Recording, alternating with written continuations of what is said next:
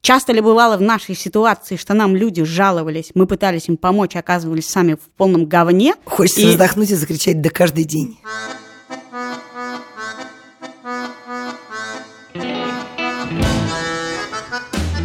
Всем привет, это подкаст «Как жить». Меня зовут Вика Кремер. Меня зовут Галина Тимченко. Здравствуйте. И я, Катя Крангаус, привет. Подкаст наш, напоминаю, устроен так, что вы задаете нам вопросы, отправляете их либо в наш телеграм-канал «Медуза Loves You», либо на почту подкаст собакамедуза.io. Мы читаем эти вопросы вслух, отвечаем, даем вам советы или спорим друг с другом. Пожалуйста, присылайте нам не просто короткие вопросы, но ваши истории, и лучше всего, если они будут записаны, и это будут аудиофайлы, чтобы могли, мы могли услышать ваши голоса. Поехали? Давайте.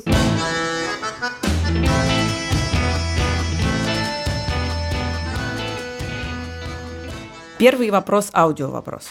Лика, Галина, Катя, здравствуйте, спасибо вам за подкаст, он очень классный. Меня зовут Костя, мне 22, и история, которую я хочу рассказать, произошла месяц назад, но я до сих пор каждый день об этом думаю. Отражение моих мыслей я вижу в новостной ленте последних дней. Ситуация. Мне нравится коллега, и недавно она пожаловалась, что на работе сталкивается с домогательствами и харасментом со стороны некоторых мужчин из нашего коллектива. И я был в беженстве, потому что это очень э, милая и хрупкая девушка, на мое предложение рассказать о происходящем начальству, она ответила то, что не хочет проблемы, и якобы это не такая большая проблема, чтобы поднимать какой-то шум. И через пару дней я увидел, как к ней прямо на рабочем месте домогается парень из руководства. Он ее обнимал, то есть э, совершенно как неприемлемо лапал, в шутку даже придушивал. Девушка при этом э, выглядела достаточно злой, недовольной и совершенно не выглядела, что они как-то флиртуют. Я вмешался в ситуацию, потребовал, чтобы он прекратил. Он э, недовольно, даже высокомерно взглянул на меня и удалился. Девушка в слезах убежала в туалет. Я сразу же пошел к руководителю, рассказал о ситуации и потребовал, чтобы он э, решил как-то эту проблему. Руководитель пообещал, что разберется, вызвал к себе мою коллегу вот эту и того самого парня. В результате коллега на меня обиделась и перестала со мной общаться. Сказала, чтобы я больше никогда не вмешивался в ее жизнь. А еще рассказала всему офису, что якобы я к ней испытываю слишком сильную симпатию,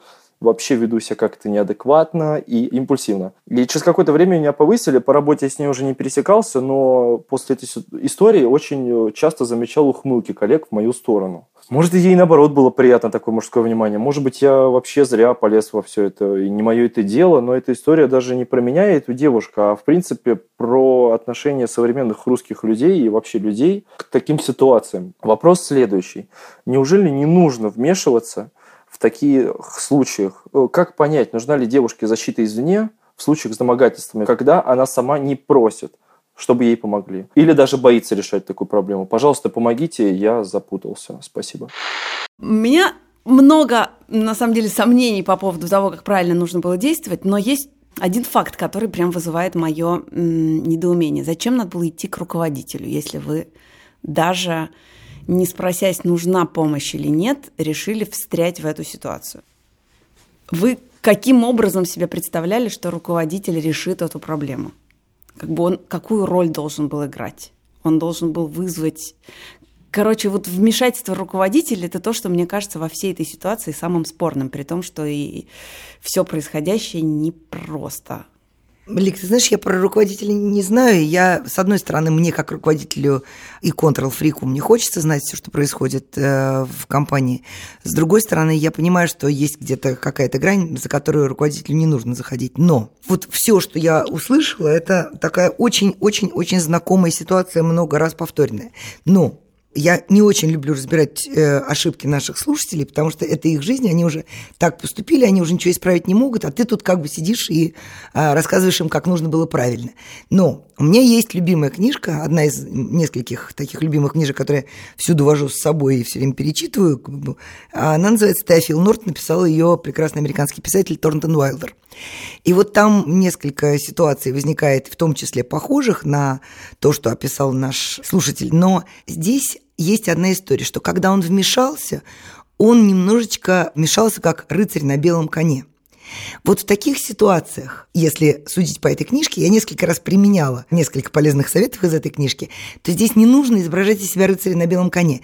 Здесь нужно было сыграть на себя – да, то есть потянуть одеяло на себя, не подставляя ни девушку, не выставляя эту ситуацию в каком-то другом свете, да, а нужно было им сказать, ребят, а можно вы это будете делать не у меня на глазах? Ой, ну не знаю, по-моему, это, это мы что-то мудрим. Человек, честно говоря, по-моему, молодой человек поступил абсолютно правильно.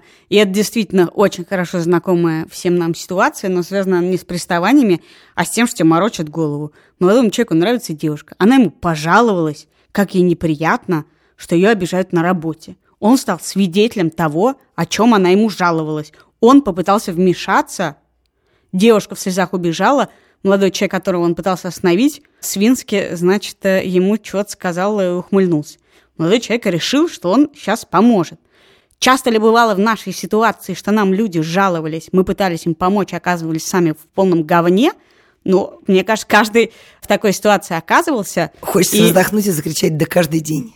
Да, и в этом смысле вы вмешались для себя, это надо понимать. Вы влезли в эту ситуацию, потому что вам так казалось правильно. Вы себя в этом смысле успокоили, потому что если бы вы не влезли, вы бы себя винили за Кать, то, что ты, вы... я, ты мне не противоречишь. Просто другое дело, что в этом случае, если ты вызываешь огонь на себя, то нужно его просто до конца вызывать на себя. Ты можешь показаться своему коллеге не очень благорасположенным или не очень доброжелательным человеком, но уж если вызываешь огонь на себя, вызывай его на себя, а не пытайся еще и заодно в хорошей как бы позе постоять. Так вот в этом и мой вопрос. К начальнику в этой ситуации зачем идти? Ты решил помочь девушке. Тебе не нравится то, что происходит. В смысле, потому что если это происходит у тебя на работе, то руководитель отвечает за то, что происходит у тебя на работе. Какого хрена ты на работе должен наблюдать за какими-то странными, несимпатичными тебе приставаниями? Ну, в смысле, ты как минимум можешь... В смысле, я-то тоже за то, чтобы всегда в репу дать. Ну, как бы, в смысле, слушайте, я считаю, это лучший слушайте, а способ. А, давай, а давайте поменяем ситуацию. Давайте вместо этой прекрасной девушки, которая ему нравилась, угу. сидела бы тетенька, которая ему не нравилась.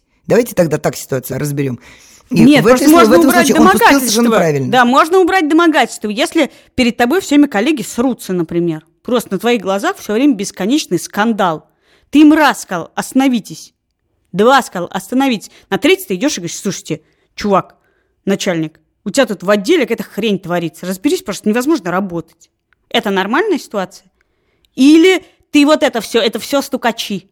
Ой, это опять, да опять нет, я, я... Э, второй раз списывать или э, стучать. Стучать да, или да, да, я помню. Да. Но нет, просто мне кажется, наверное, я на этот поход к начальнику так реагирую, потому что, конечно, и это то, о чем говорила Галя про белого коня, конечно, здесь есть элемент в письме. Слышится, что человек рисовался, что ли, перед этой девушкой, хотел ей понравиться. Слушай, он ему нравится, нормально. рисовался, он просто пытался защитить. Нет, он говорит, что она ему нравится, нравилась. Мне кажется, да, ну, мне кажется, что в твоем сомнении про руководителя есть как бы страх чистоплюй, что вообще-то человек оказался тоже в стрессовой ситуации. Ему нравится девушка, она ему пожаловалась. Это происходит на его глазах. У него было два варианта. Дать в репу. Он сделал это в более мягком, видимом виде. Вмешавшись, не вышло, он пошел защищать ее. В смысле, почему э, вышло? Вышло, у него все вышло. Он остановил эти домогательства. Ну хорошо, он хотел остановить их раз навсегда. Мне кажется, абсолютно правильно. Сомнения ваши и неприятный осадок очень понятный, потому что девушка заморочила вам голову, и мы не знаем, что она там хотела или не хотела, но даже так бывает, что человек оказывается жертвой какой-то ситуации, хочет помощи, принять ее не может, выйти из этой ситуации тоже не может, это не ваша вина. Понимаете, вот здесь есть один вопрос, который меня очень сильно беспокоит. Как понять, нужна ли защита извне в случаях домогательства или просто нужна ли защита извне, если сам человек не подает этих знаков бедствия? Мне кажется, это что вопрос самый, твоей самый совести. острый момент – это вот здесь. В какой момент ты можешь пройти мимо и сделать вид, что не заметил, а в какой момент я почему вот начала говорить про потянуть дело на себя? Иногда в таких ситуациях а, достаточно только явить себя, то есть, что они не одни в этой комнате, что здесь есть еще кто-то, угу. что когда происходит что-то плохое, кто-то за этим наблюдает. Очень часто это людей останавливает. Да, да, да. И мне Нет, кажется... ну потом, еще раз, это вопрос твоей совести. Есть семьи, ты видишь, не знаю, муж обижает жену. Можешь ли ты ее спасти? Нет, потому что есть это некая вещь про то, что ну, в тот момент, когда она почувствует, что она захочет уйти, она обратит за помощью или уйдет или что-то. Но ты можешь дать понять человеку, даже очень загнанному и очень зависимому, и очень участнику этой ситуации, что эта помощь и другой взгляд на эту ситуацию в принципе существует. Это не значит, что ты должен настойчиво это делать, если тебе дали понять, что ты тут лишний. И это не значит, что если ты услышал, как у тебя за стенкой муж орет на жену, орет, сейчас я вот как бы исключаю насилие физическое, что нужно в этот момент срочно звонить в полицию. Простите, можно я приведу, кажется, я когда-то говорила об этом, но я была в похожей ситуации, но только не с домогательством. Я была в одном очень интеллигентном, успешном, умном, приятном обществе, тра-та-та-та-та-та-та. Мы встречали праздник вместе. Там был один мужчина, у которого, я так понимаю, было очень плохое настроение. И он не нашел ничего лучше, как это настроение как бы начать э, транслировать на всех. В, частности, он выбрал своим как бы мишенью а, людей нетрадиционной ориентации и начал говорить, что с ними нужно делать. В какой-то момент я очень спокойно сказала, вы знаете, но все-таки мы здесь на празднике собрались, давайте вот мы лучше вот про... Там что-то задала ему какой-то вопрос. И в ответ я получила просто прямые оскорбления, ну как бы это было очень некрасиво. Может быть, он немножечко выпил и так далее. Но самое плохое в этой ситуации было не то, что он на меня напал, а то, что все остальные интеллигентные люди сделали вид, что они не заметили. Ну, то есть я вышла на крыльцо, это было в загородном доме, они все выбежали следом за мной и начали говорить, ой, ты знаешь, у него такая ситуация, у него там с сыном проблемы, вот, но никто меня в этот момент не защитил. И вот эта ситуация, я просто поставила себя на место, я была в этой роли. То есть в любом случае то, что если бы меня хотя бы один человек ему сказал, или хотя бы хозяин или хозяйка дома сказали, вы знаете, давайте вы не будете в моем доме так себя вести, я была бы страшно признательна. Так в этом смысле он и пошел к хозяину дома, к руководителю. Вот я, собственно, к этому и вела. Спасибо, Катя. У меня похожая была ситуация, но, правда, там непонятно было, к кому идти. Я стояла на метро Красные ворота, было холодно, зима, это было лет 10 или 15 назад. И в 12 часов ночи какой-то человек, остановившись на машине около автобусной остановки, на которой я стояла, начал довольно агрессивно и активно зазывать в машину девушку, которая стояла рядом со мной. И он это делал там минуту, две, три, четыре, пять. Потом он попытался выйти из машины и как бы ее туда затянуть тянуть. И я накинулась на него с кулаками и с криком. И он немножко опешил и после этого уехал. Я не знаю, но девушка сама его не прогоняла в этот момент. Что я на него накинулась, я не знаю. Но мне показалось, что то, что он делает, отвратительно. Была ли я в этот момент права, я не знаю. Мне кажется, что все равно была. Если это судьба, не встретиться снова, Линка.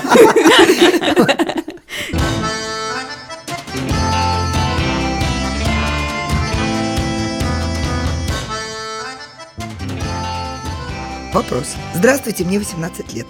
Состою с девушкой в отношениях уже два года. Иногда я задаю себе вопрос, почему я с ней? Почему я во всем всегда с ней соглашаюсь? Ответа на этот вопрос у меня нет. Она даже не ценит то, что мы поступаем только так, как она хочет. Она поступает по принципу «если не по-моему, то никак». Я гордый, независимый, привлекательный, а состою в отношениях с самым настоящим эгоистом. Ужас всего этого сопровождается ее нежеланием себя менять. Ее все в себе устраивает. На все мои фразы «ты поступаешь как эгоист» отвечать «да, эгоист» и принимай меня такой, какая я есть. От такого отношения к себе желание радовать, делать подарки угасает. Достойна ли она того, что я для нее делаю? Может быть, я не прав, но мне кажется, что недостойна. Почему я должен делать все, а она ничего? Я терплю лишь потому, что люблю ее, но нужна ли мне такая любовь? Готов ли я присмыкаться всю жизнь? Однозначно не готов. С мелкими недостатками я научился мириться. С ярко выраженным эгоизмом нет. Как строить отношения с критическим эгоистом? Все люди эгоисты, но не в такой же степени. И стоит ли вообще строить отношения с таким человеком? Или лучше прекратить сейчас, когда меня ничего не держит, кроме любви. Ничего себе, такая, кроме. У меня такой один вопрос. А с чего вы взяли, что вы ее любите? Потому что это описание человека, который омерзителен, и вы к нему относитесь так же. И вообще ни одного доброго слова о ней. Вы не сказали, вы сказали, что вы привлекательны, вы милы, и что вы испытываете Я хорошие привлекательный, чувства. вы чертовски привлекательный. Чего но, зря время терять? Но никаких намеков на то, что эта девушка вам симпатична, не то, что вы чувствуете, а то, что вам она нравится. Тут просто нет. Мне кажется, что это письмо можно коротко, на самом деле, пересказать словами «Да чё она так, а?» Ну, в том Нет, смысле, чё- тут чё- все просто штампы. Она просто... А я эгоистка, принимай меня такой, какая я есть. Это моя любимая фраза, вот это «такой, какая я есть». Второе, готов ли я присмыкаться всю жизнь. Третье, ну, короче, ты все. Почему я должен все, она ничего? Это все-таки Можно стандартные предположить, штампы. что этот человек замучил ее своими претензиями. Слушайте, слушайте, ну давайте, ну остановитесь. Молодому человеку в 18 лет, может быть, это первая его любовь. Ну что вы на него напали? Да Ну, она ему не нравится. Нет. Смотрите, с моей точки зрения, есть некие, то есть молодые люди, особенно вот в ранних таких отношениях, они очень подвержены разным стереотипам.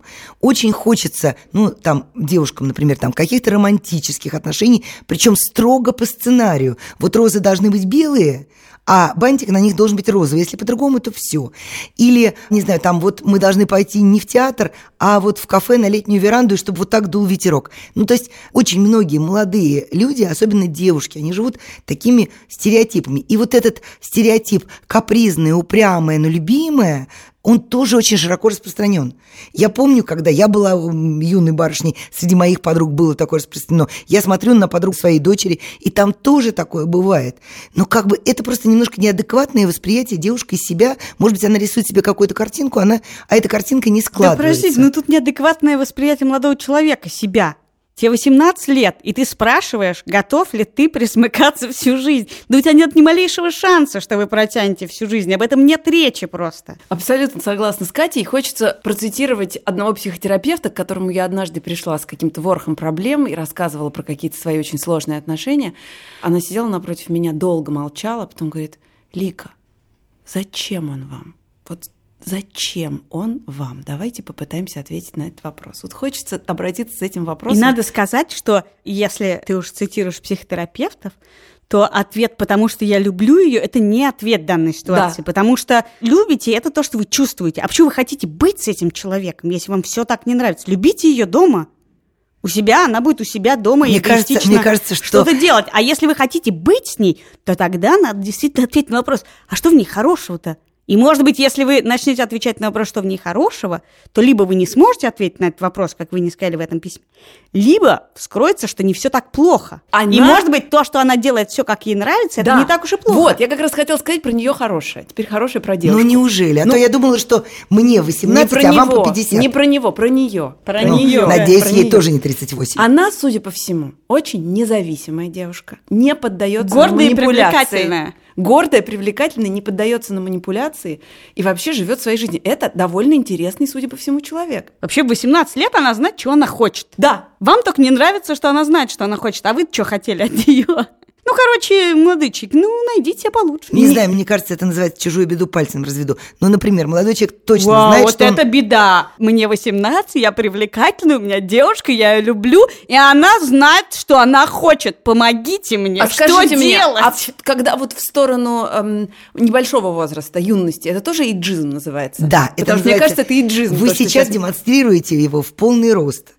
На самом деле, девушка, я не хочу э, ставить диагнозов по интернету, как говорится, но из того, что описывает молодой человек, девушка немножечко нарциссична, да? При всем при этом это может быть вызвано разными, но мы просто не знаем, может быть, они действительно пытались договориться, но не получилось. Но Ликин совет, мне кажется, идеальный. То есть, если можно даже листочек бумажки разделить на две части, написать «за» и «против», и просто прочесть его внимательно, и, может быть, тогда все станет очевидно. Я только хочу, перед тем, как мы перейдем к следующему вопросу, сказать, что это не иджизм. Я просто считаю, что у разного возраста есть разные особенности. И 18 лет быть человеком, который получает удовольствие от жизни и знать, чего ты хочешь, это не большая беда. И встречаться с 18-летней девушкой, которая знает, чего она хочет, и у нее перегибы, это тоже небольшая беда. Но когда тебе было 18 лет, и тебе так говорили, ты тебе казалось, что это, это конец света. 18 лет у меня не было романа. Я от этого страдала, а не от того, что у меня был роман. И он знал, а, Катя, что он вы хочет. некомпетентны. Поехали дальше. Ну так, Лика, компетентный вы. Следующий вопрос ваш.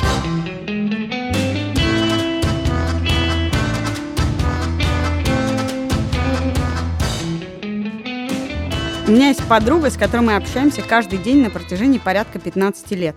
Так получилось, что мы с ней работаем в одной компании и даже в одном отделе. Недавно она получила повышение и, как мне кажется, стала зазнаваться. Поведение ее изменилось, она стала более наглой в общении со мной, чего ранее никогда не было. Мимолетом проскакивают шутки с намеком «я выше тебя по статусу, а ты так и остаешься где-то внизу», что как бы намекает – Честно говоря, с каждым днем желание общаться все меньше и меньше. Просто неприятно это. И в то же время есть понимание, что такое поведение – это лишь следствие извращения властью. И в душе она остается такой же, как и была. Либо она всегда была такой, просто не было повода этому проявиться. Я не знаю точно. Подруга, она очень хорошая, и не хотелось бы ее терять. Поделитесь, пожалуйста, своим опытом и мыслями на этот счет. Можно я поделюсь своим опытом? Я была в роли этой подруги. Я стала начальником первый раз в жизни довольно рано, а, и, в общем, как-то потом меня это преследовало. Я помню, что самые счастливые годы моей жизни были, когда я работала в газете «Коммерсант», и не была никаким начальником, ну, примерно год, даже самым маленьким. И я понимала, что вот у меня есть участок работы, за который отвечаю, больше я не отвечаю ни за что. Но потом снова как бы все сделалось так, что я снова стала пусть маленьким начальником. Вот. И я была в такой ситуации. Правда, это была не очень близкая моя подруга, но были несколько людей, с которыми я довольно тесно общалась в газете, и потом и в ленте было все точно так же. Когда ты становишься начальником, то у тебя очень много страхов, и на тебя наваливается ответственность. Если ты нормальный человек, да, если ты ответственно относишься к своей работе, ты очень всего боишься. Что всегда нам твердят? Не работай с друзьями, потому что либо друга потеряешь, либо работа не получится. И вот я вижу за всей этой ситуацией, ну, как бы если опираться на свой опыт, страх подруги оказаться некомпетентным начальником. Она немножко жестит сначала для того, чтобы установить новые границы, по крайней мере, во время работы. Это не лично к вам, у нее изменилось отношение. Она не стала более наглой, тем более вы пишете, что она хорошая подруга.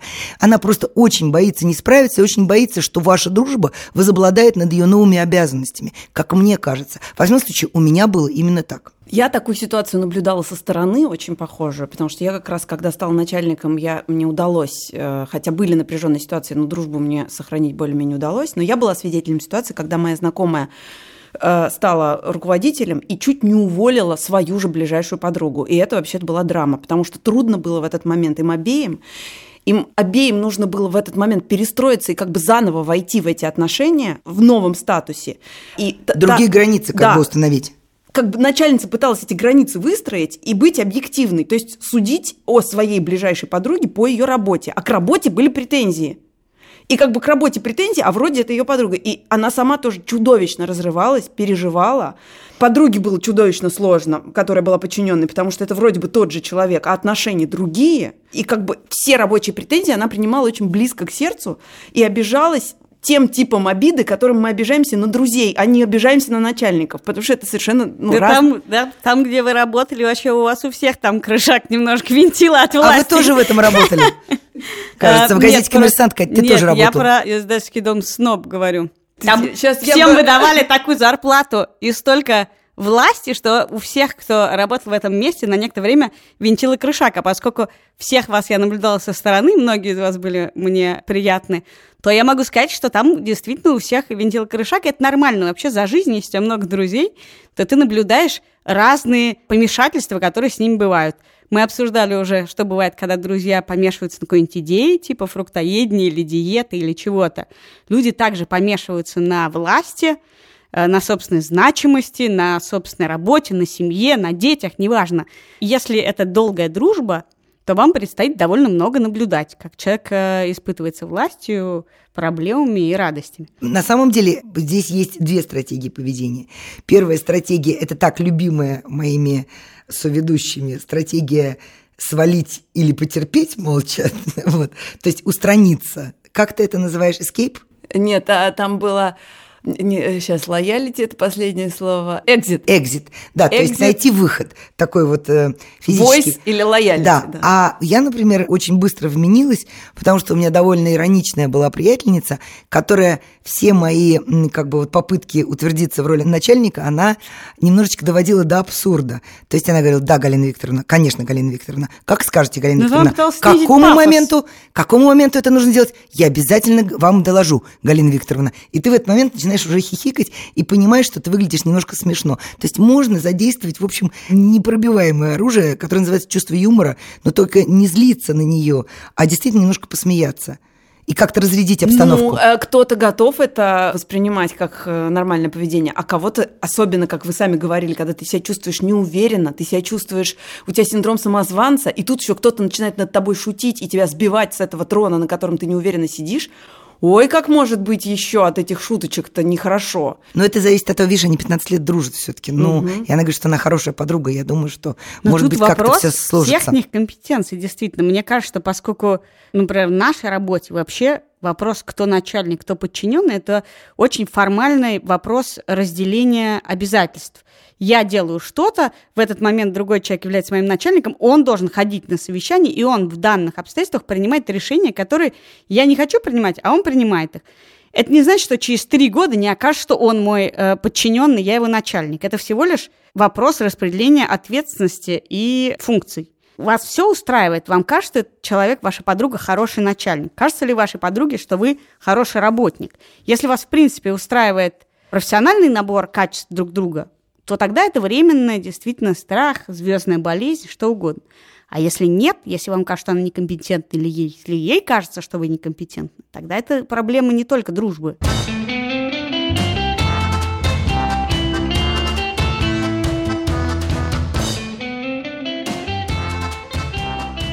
У меня вопросы все исключительно от молодых, молодых, молодых людей. Мне 22 года.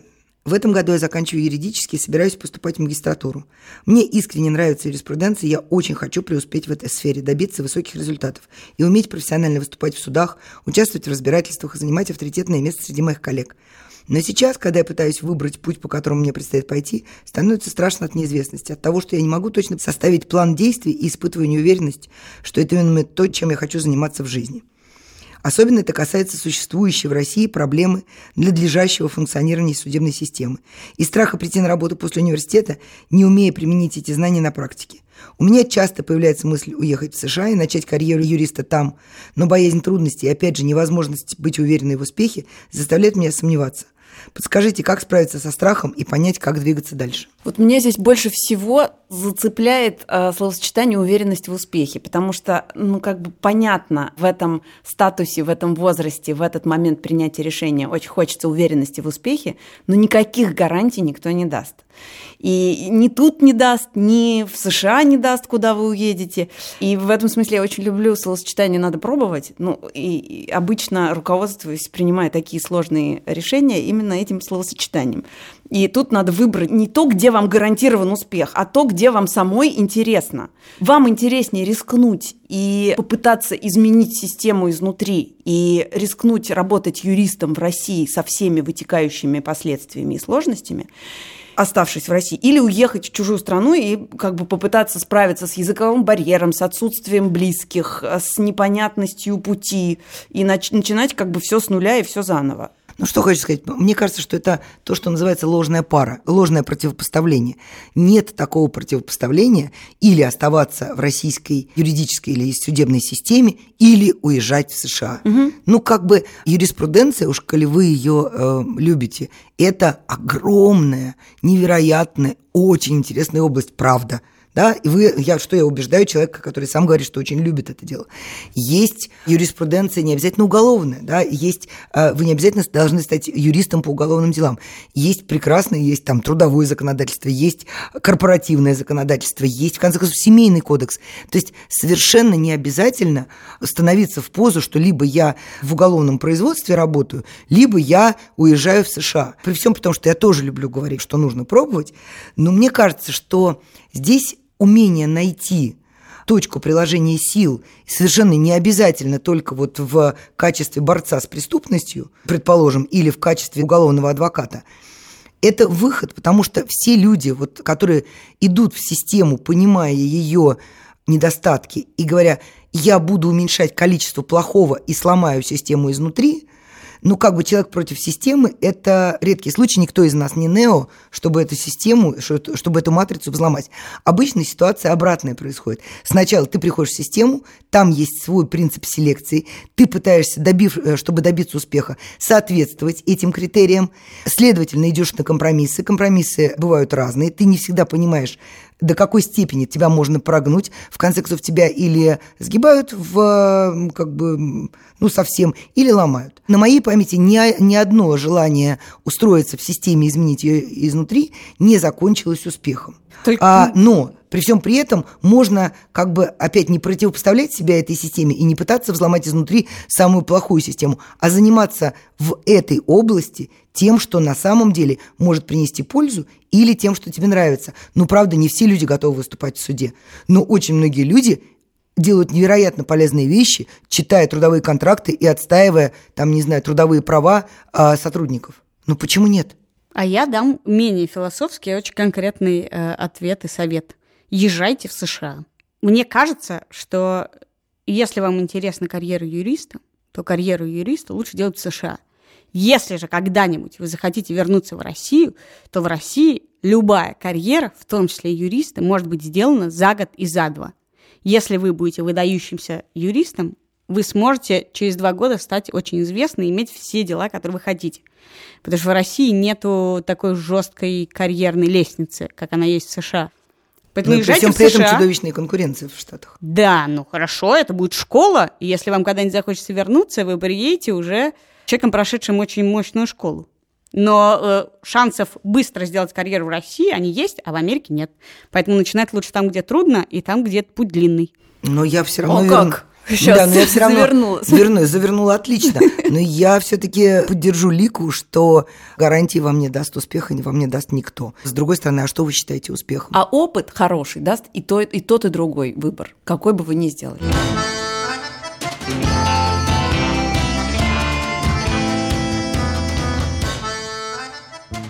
Этот вопрос не из России, и автор его спрашивает, можно ли задавать вопросы, если ты живешь не в России, а, например, в Армении. Можно, отвечаем, можно. Нет, можно откуда угодно, потому что мир маленький, интернет большой. Уже почти три года состою в счастливых отношениях. Проблема, с которыми только одна мы обе женщины. Отношение к ЛГБТ в обществе, мягко говоря, недружелюбное. Мы хотим свой дом и семью, поэтому готовимся уехать в страну, где гей-союзы разрешены. Но чем дальше, тем больше понимаем, что нам в Армении очень комфортно. У обеих перспективная и любимая работа, планы на совместный небольшой бизнес, и уезжать совсем не хочется. Друзья говорят, что если не хочется, так и не надо, как-нибудь сложится. Но у меня холодный пот от одной мысли о том, что через несколько лет придется отвозить нашего ребенка в школу, где над ним будут издеваться в лучшем случае, потому что у него две мамы. И одной школой это не ограничится. Ну, у меня для вас плохие новости. У вас, в принципе, проблемы. Как вы. Что бы вы ни выбрали, у вас проблемы. Вам придется бороться. Если вы хотите рожать детей, вам придется бороться. У вас выбор какой? Я не знаю, какая у вас работа и какая, собственно, перспективная карьера, и как легко она переносится в европейскую страну, или я не знаю, какую страну вы имеете в виду. Но выбор у вас такой. Вы либо будете в патриархальной, не дико развитой стране, в смысле человеческих прав, бороться за право вашего ребенка не быть э, изгоем, либо вы будете бороться за право вашего ребенка не чувствовать себя лишенным иммигрантом в той стране, которую вы выберете. Выбор, собственно, за вами. Это ваше дело, и вы не для мифического ребенка, которого еще нет, должны это решить, а для вас даже не двоих, а каждый для себя, потому что надо рассматривать тот вариант, что вы можете быть вместе, может не быть вместе, вы принимаете решение. Если вы едете куда-то, готовы ли вы на снижение качества жизни, на другой путь развития карьеры, не тот, который у вас сейчас? Готовы ли вы бороться за то, не борясь против гомофобии? Или, если вы остаетесь в Армении, где у вас перспективная карьера, вы готовы скрывать что-то? Или вы готовы учить ребенка давать сдачи и объяснять, что две мамы это ок? Ну, как бы вы выбираете, на самом деле, свою войну сейчас. Но вообще-то кроме войны, э, во-первых, здесь есть в письме уже некоторое решение, о котором пишет э, наша слушательница, а именно она пишет, что они вообще-то уезжать не хотят. Дело в том, что есть в Армении в том числе, например, частные школы. Есть территория нормальности в виде друзей, которые дают вам советы и говорят, не уезжайте. Это некоторый круг, и вы, конечно, в общем, всей вашей ситуации уже обречены на то, чтобы быть в этом, в бабле, да, в каком-то, в пузыре, будь то пузырь ваших друзей или пузырь миграции.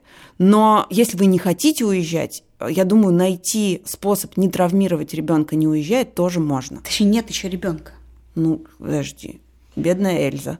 Ой, я не знаю, я, э, честно говоря, немножечко более пессимистично настроена, чем вы все, потому что все-таки в обществах таких, в традиционных, э, склонных к традиционным таким отношениям обществах довольно тяжело это, потому что у каждого человека есть довольно большая семья, и наша слушательница ничего не написала, а насколько, ну, то есть я не могу прямо так судить, но у меня очень много друзей в Ереване, и я была там три или четыре, четыре, кажется, раза, и я знаю, что семья это очень важно. Семья это такая действительно, это история, вокруг которой все крутится в Армении.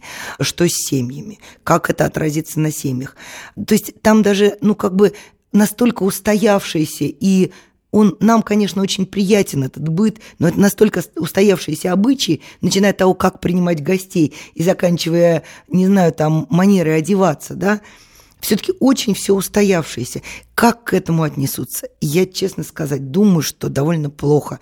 Не хочу никого обижать, но это чрезвычайно тяжело, особенно вот в таких традиционалистских обществах.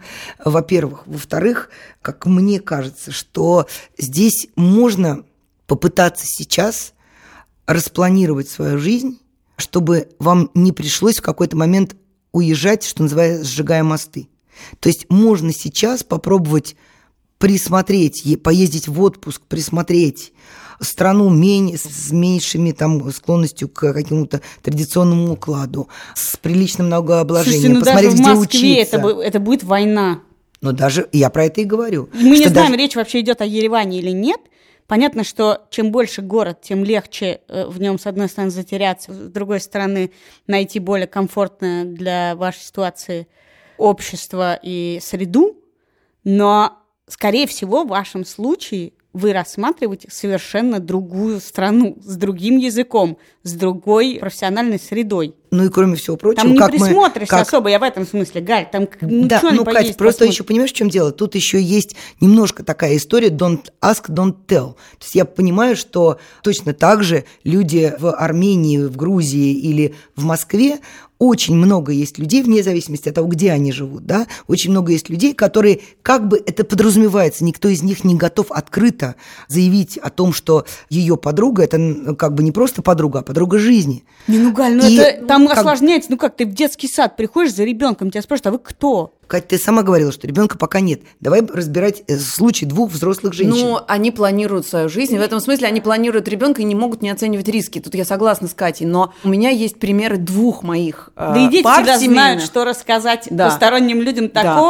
Чтобы у всех вылезли глаза на лоб. Абсолютно. Даже, даже без всяких двух мам. Ибо об одной маме Об такого не одной расскажешь. даже такого, чего нету, а если уже две, то потом можно, да, такого накрутить. У меня есть пример двух э, моих друзей, двух пар, которые ровно из-за детей и ровно из-за того, что у них были все те же самые страхи, о которых пишет наша слушательница, приняли решение уехать из Москвы. Они жили в Москве, то есть они жили все-таки в среде, где более или менее, ну как бы... Ну, ты же сама говоришь, что Да. у них был свой пузырь. Да. Ну, значит, и все-таки в в этом пузыре. пузыре не очень хорошо.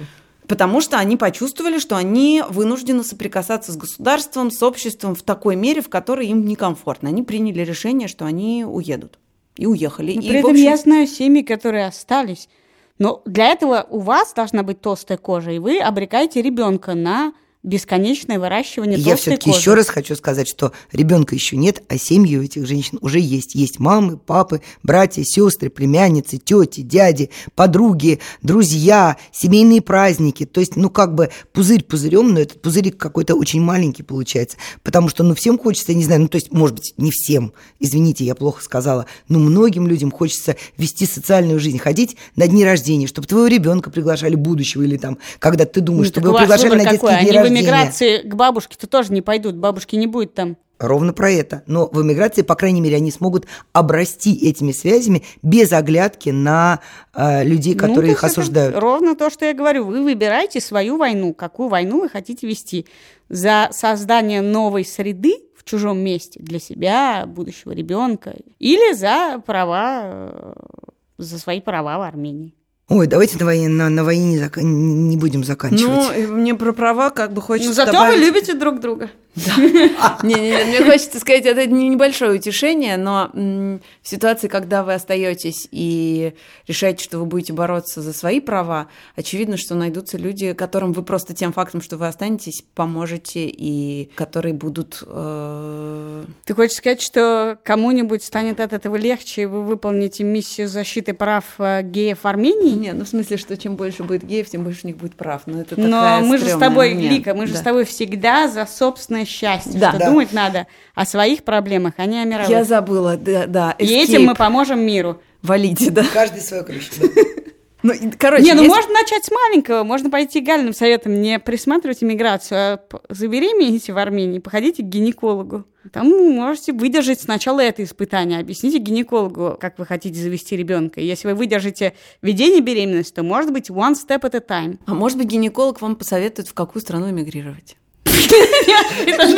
Финал. Вика! Вот. Обожаю твои советы. Ну что ж, понадеемся на то, что гинеколог решит проблему иммиграции. Лика, это был подкаст «Как жить». Это был подкаст «Как жить» и мы... Галина Тимченко. Катя Крангаус. Меня зовут Лика Кремер. Пожалуйста, присылайте нам ваши вопросы о том, как жить на адрес подкаст собака медуза IO или в телеграм-канал Медуза Loves You. Лучше всего, если это будут голосовые файлы, но можете просто написать. А также подписывайтесь на наши другие подкасты. Это Медуза в курсе, текст недели и буквально через пару месяцев выйдет из отпуска наш подкаст «Дело случая», который мы все, и я знаю, вы тоже очень ждете.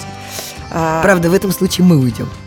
Ну, и только я буду сидеть с микрофоном и болтать, болтать, болтать, болтать. В общем, ставьте нам еще, пожалуйста, оценки в iTunes, хотя у нас там их уже больше тысячи. Но именно это помогает другим узнать о том, что мы есть. До свидания. До свидания. До встречи.